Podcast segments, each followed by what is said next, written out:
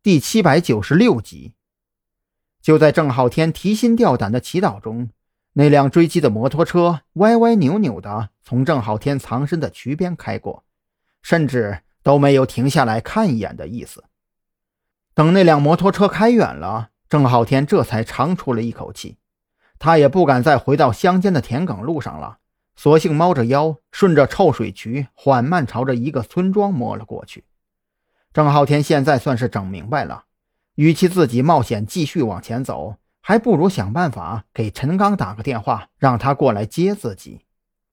现在这会儿也才十点出头的样子，村里肯定还有没睡的人家，过去说说好话，借个电话一用，应该不难才对。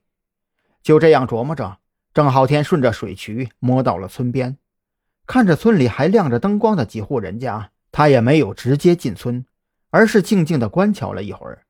确定村里没有奇怪的人骑着奇怪的摩托车，这才以最快的速度从水渠里翻身爬出来，跌跌撞撞地敲响了一户人家的房门。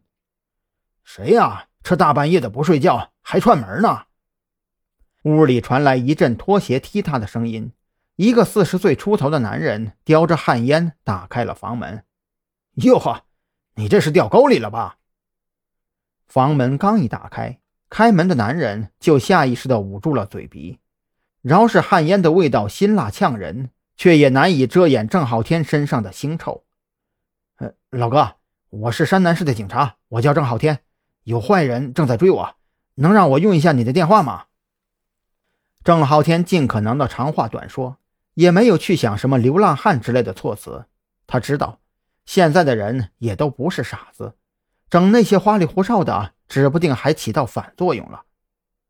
山南市的中年男人按亮了门口电灯，借着灯光左右观瞧了郑浩天一番，确定他身上什么凶器都没有，这才略带戒备的让开门口。行吧，你先进来洗把脸，瞧这身上弄的，快成泥猴子了。郑浩天在中年男人的张罗下，匆忙撩水洗了把脸。也没接那中年男人递上来的擦脸毛巾，迫不及待的再次开口说道：“老哥，我真的是山南市的警察，现在情况非常紧急，我必须尽快联系到东江县的刑警队。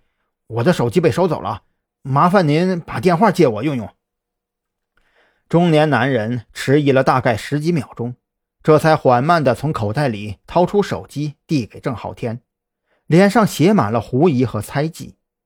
郑浩天这会儿哪里还顾得上太多？他也不知道陈刚的手机号，所以只能拨打了幺幺零报警热线。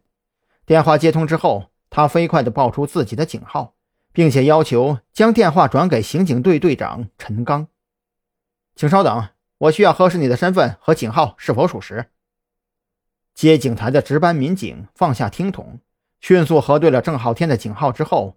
急忙将郑浩天的来电转给了刑警队。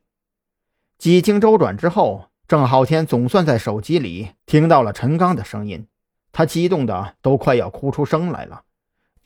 刚哥，我现在在……说到这里，郑浩天忽然想起来，自己压根就不知道这是哪儿，下意识转头看向站在一边、已经完全相信了自己是警察的中年男人——大刘村。中年男人反应倒是很快，当即报出了村名。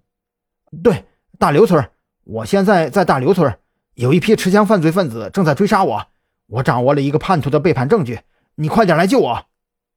郑浩天的语速飞快，就好像这张嘴巴是租来的一样。